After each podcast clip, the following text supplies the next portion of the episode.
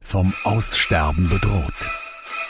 Die rote Liste der bedrohten Wörter und Redewendungen. Heute Oweigen. Was heißt jetzt dies? Dies darf mich oweigen, sagt man, wenn einen etwas reizen würde, wenn man auf etwas Appetit hätte. Der Kurher darf mich oweigen zum Beispiel. Oder halt dann doch der Schweinsbraten. Ach so? Anweigen heißt's auf Hochdeutsch, auch wenn's ein bisschen komisch klingt, das Wort hat's wirklich mal gegeben. Es geht auf das althochdeutsche Wort Wick zurück, das heutzutage nur noch im Namen Ludwig als Rest übrig geblieben ist. Ah, da schau her. Wick zum Kampf heißt zum Beispiel, der Kampf würde einen reizen. Oweigen da der Ohren halt.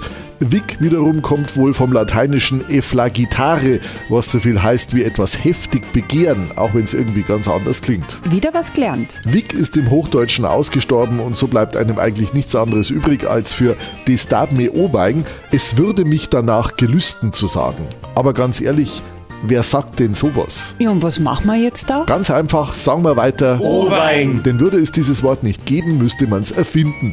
Lassen wir es also nicht aussterben und sagen Owein. Rettet bedrohte Wörter und Redewendungen. Eine Aktion von Radio Charivari.